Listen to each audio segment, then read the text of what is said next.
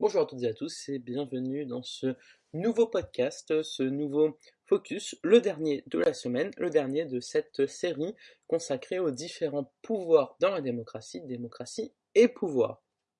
Voilà, j'espère que ce focus vous plaît. Je vous rappelle qu'on s'appuie euh, sur un certain nombre de documents du site euh, Kerninfo, kern.fr, euh, du site Percé, aussi du plan de cours euh, de M. Mangoudou et Mme Sibrini, qui sont tous les deux euh, professeurs de droit constitutionnel à l'université. Je vous rappelle que vous pouvez trouver de nombreux documents sur le site www.histoiregéographie.net, mais également euh, en description de la vidéo pour ceux qui sont sur YouTube et pour ceux qui sont sur Twitch. Ben voilà, vous avez juste à taper www.histoiregéographie.net.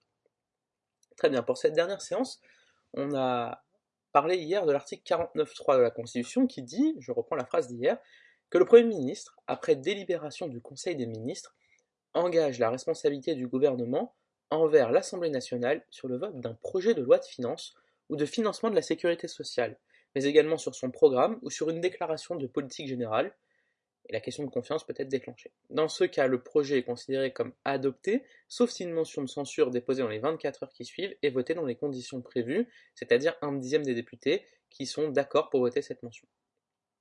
Le Premier ministre peut également recourir à cette procédure pour un autre projet ou pour une proposition de loi par session. On va voir maintenant, pour aller un petit peu plus loin sur ça, l'état d'urgence, l'état de siège et les pleins pouvoirs. Puisqu'en plus, on a été concerné ces derniers temps avec notamment la crise sanitaire, c'était un état d'urgence sanitaire. On a eu l'état d'urgence après les attentats euh, de 2015. François Hollande et son gouvernement l'avaient déclenché. Alors on va voir un petit peu tout ça plus en détail. Et on s'arrêtera dans une dernière partie sur la théorie de séparation des pouvoirs et nous en aurons terminé sur les différents pouvoirs dans la démocratie. Alors l'état d'urgence est inspiré par la loi du 3 avril 1955. Il ne découle pas directement de la Constitution. Selon cette loi, l'état d'urgence peut être mis en œuvre soit en cas de péril imminent résultant d'atteintes graves à l'ordre public, soit en cas d'événements présentant par leur nature et gravité le cas de caractère de gravité publique. Cet état d'urgence est déclaré par décret en Conseil des ministres et il ne peut être prolongé au-delà de 12 jours que par la loi. Cet état d'urgence donne au préfet de département toute une série de pouvoirs, à commencer par celui d'instaurer un couvre-feu, d'instituer également des zones de sécurité et de protection, c'est-à-dire des zones où le séjour des personnes est réglementé, mais il peut également interdire de séjour toute personne cherchant à entraver les actions des pouvoirs publics. Je vous rappelle qu'il euh, avait été déclaré pour 12 jours après les attentats du 13 novembre 2015 et prolongé pendant plusieurs mois, voté par la loi avant d'être assoupli et retiré. Et maintenant nous sommes en état d'urgence sanitaire, c'est ce qui a permis euh, d'instaurer notamment les confinements et les couvre-feux, entre autres parmi d'autres choses, même si ces derniers ont aussi été votés à l'Assemblée nationale plusieurs fois. Le, ministère, euh, le ministre de l'Intérieur pardon, ou les préfets concernés peuvent ordonner la fermeture provisoire des salles de spectacle, des débits de boissons, bars et boîtes de nuit, et des lieux de réunion. Ils peuvent également ordonner la remise des armes de première à la cinquième catégorie de toute personne dont ils jugent le comportement illicite. Enfin, le décret d'état d'urgence peut permettre au préfet et au ministre de l'Intérieur de prendre toutes les mesures pour ordonner des perquisitions à domicile, de jour comme de nuit. À cela se rajoute la possibilité de prendre toutes les mesures pour assurer le contrôle de la presse et des publications de toute nature, radio, télé, presse, cinéma. Actuellement, l'état d'urgence n'a été utilisé qu'à de rares reprises et nous ne sommes plus en état d'urgence à l'heure où je vous parle. Après, en fonction du moment où vous écouterez ce focus, je ne sais pas.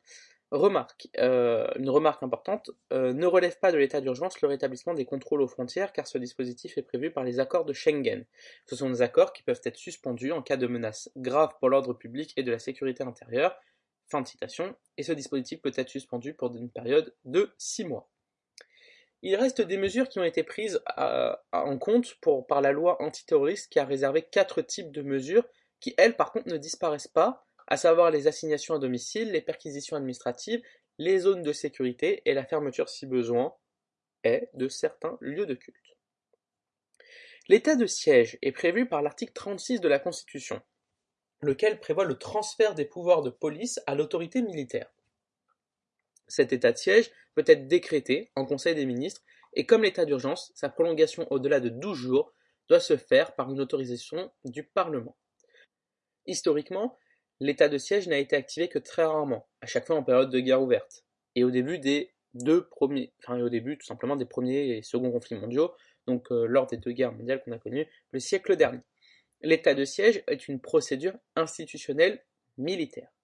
Elle est mise en place lorsque la nation est attaquée ou fait l'objet d'une insurrection armée et elle permet donc la création de juridictions militaires.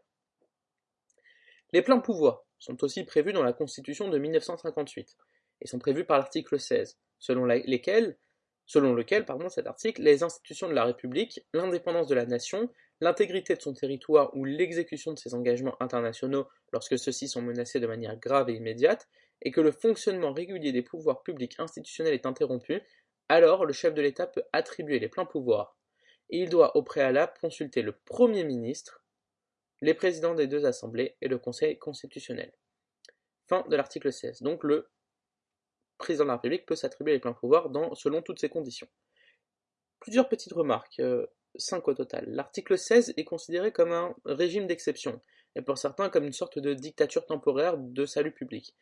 Il n'a pas été pour l'instant mis en œuvre, euh, seulement une seule fois, avec le général de Gaulle en 1961, lors euh, du putsch des généraux en Algérie. L'article donne une grande importance au jugement du président de la République. Troisième remarque, lorsque l'on parle des pouvoirs publics qui dysfonctionnent, s'agit-il des assemblées, du Conseil constitutionnel, des organes régionaux, locaux? C'est assez flou. Quatrième remarque, la décision de recourir à l'article 16 est prise sans aucun contre-saint, c'est un pouvoir propre du président, et cela même s'il doit consulter le Premier ministre. Il n'est en aucun, en aucun cas lié par leur avis, ni par l'avis du Conseil constitutionnel, ni par celui des assemblées. Dernière remarque, l'avis du Conseil constitutionnel doit être motivé et doit être publié au journal officiel, le but étant de lui donner une force morale importante. Voilà pour euh, les différents types d'états, état de siège, euh, état d'urgence. Nous allons voir maintenant la théorie de la séparation des pouvoirs pour terminer euh, cette série de 5 focus. Eh bien, cette théorie évoque un principe fondamental en matière démocratique. C'est un principe né d'une pratique britannique. En effet, jusqu'au XVe siècle, le roi exerçait le pouvoir tout seul. Mais à partir du XVe siècle, il va se trouver confronté à un certain nombre de nobles qui vont, vouloir prendre une place dans l'exercice du pouvoir. Ces nobles vont se constituer dans une assemblée appelée le Parlement.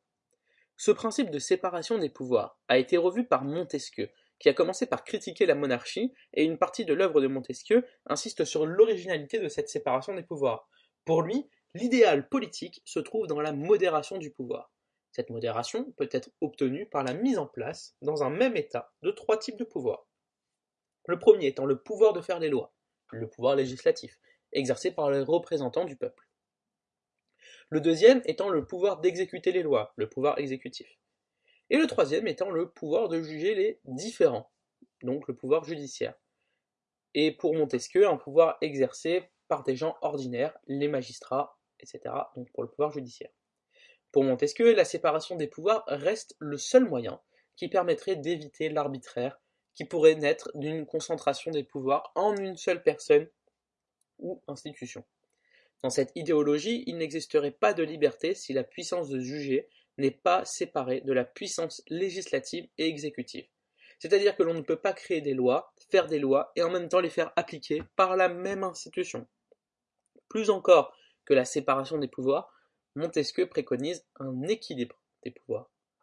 En effet, pour lui, tout homme qui a du pouvoir est tenté d'en abuser, jusqu'à ce qu'il en trouve les limites.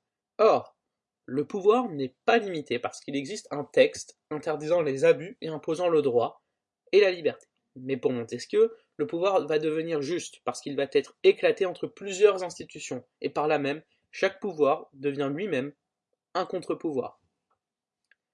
Dans ce même esprit, pour les fondateurs de la Constitution américaine, la séparation des pouvoirs reste un élément indispensable pour que chaque citoyen puisse jouir de ses droits fondamentaux. On retrouve donc dans cette constitution l'idée que Montesquieu, de Montesquieu selon laquelle les trois pouvoirs doivent être équilibrés. L'idée n'étant pas d'avoir un gouvernement modéré par cet équilibre, mais tout simplement de garantir les droits des individus contre le pouvoir. En France, la séparation des pouvoirs a fait en sorte que les pouvoirs politiques soient davantage perçus comme liés à la notion de souveraineté. Ainsi donc, le principe de souveraineté réside essentiellement dans l'esprit de la nation, et comme la nation est représentée par des élus, élus auxquels on a donné le pouvoir législatif, la séparation des pouvoirs française va donner une suprématie au pouvoir législatif. On a souhaité que le pouvoir législatif soit le premier pouvoir car il exprime la volonté générale et au départ, le pouvoir exécutif semblait subordonné à ce pouvoir législatif. Cependant, pour le bon fonctionnement des institutions, il doit toujours y avoir une collaboration entre l'exécutif et le législatif qui s'étend de plus en plus. Cela amène à dire que la France n'est pas une séparation stricte, mais une séparation souple. S'agissant de l'autorité judiciaire, on a tendance aujourd'hui à lui donner une place prééminente et le mettre en parallèle du pouvoir exécutif. Cependant, du temps de Montesquieu, le pouvoir judiciaire était un pouvoir inférieur aux deux autres, puisque, pour ce philosophe, le pouvoir judiciaire n'était que euh, la bouche de la loi. Aujourd'hui, les choses ont évolué pour quelques raisons. La première raison est que le pouvoir législatif n'apparaît plus vraiment comme dominant le pouvoir exécutif, car aujourd'hui c'est l'exécutif qui détermine la politique d'un pays et le législatif n'existe que pour le soutenir. Aujourd'hui, il y a également la montée du pouvoir judiciaire qui remet en cause la hiérarchie des pouvoirs, dans le principe de la séparation des pouvoirs. Il y a également la montée en puissance de la justice constitutionnelle, qui rajoute un étage à la séparation des pouvoirs, mais également mais mise à mal par la reconnaissance d'une séparation verticale du pouvoir. C'est-à-dire qu'il y a de plus en plus d'interventions de la part des organisations internationales dans la vie des États. Il y a également des interventions du Conseil de l'Europe avec pour mission la sauvegarde des droits de l'homme et des libertés fondamentales. En conclusion, concernant la séparation des pouvoirs, le professeur Manan propose une définition de la légitimité démocratique, en écrivant la phrase suivante. La démocratie est une organisation des séparations. Je ne sais pas si c'est son trait le plus fondamental, mais je crois que c'est le plus significatif.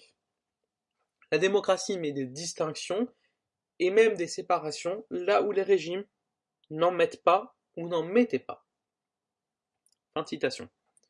Aujourd'hui, on observe que la légitimité démocratique ne joue pas sur une totale séparation entre les pouvoirs, l'un à l'élaboration des lois et l'autre à l'exécution. La cause de ce décalage entre les fonctions de ce pouvoir est due à la transformation du rôle du gouvernement, qui aujourd'hui n'est plus une simple puissance d'exécution, mais également une force législative.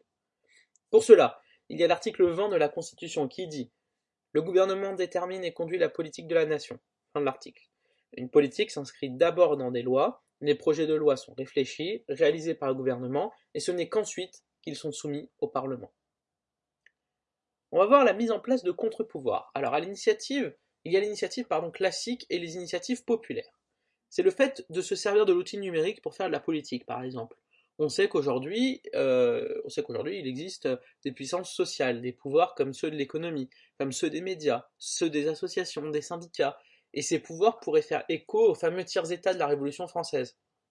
Selon la BCS, le tiers-état, c'est, je cite, une puissance sociale qui était tout dans la société, mais rien au sein de l'État. Ces différents pouvoirs déterminent actuellement la vie privée, la vie professionnelle, le comportement des citoyens, mais ils ne sont toujours quasiment rien au regard de la Constitution, ce qui est relativement anormal puisque le centre même de la Constitution est le bien-être des citoyens. Aujourd'hui, la reconnaissance d'un affaiblissement de l'État et la critique des formes électorales de la représentation font que la Constitution souhaite renouer avec sa nature première, c'est-à-dire la société et avec elle les différents pouvoirs et contre-pouvoirs. Pour cela, une place importante a été donnée au contrôle de constitutionnalité des lois qui participent au renouveau de l'esprit du droit constitutionnel. Aujourd'hui, sous la pression des pouvoirs économiques, médiatiques, religieux et sociaux, les individus peuvent se sentir orientés dans la vie de tous les jours et la Constitution doit avoir comme projet essentiel de garantir le peuple contre la confusion de tous ses pouvoirs. Il pourrait s'agir de la garantir par ce que l'on appelle l'autonomie institutionnelle des pouvoirs, par exemple, autrement dit l'intervention continue des citoyens.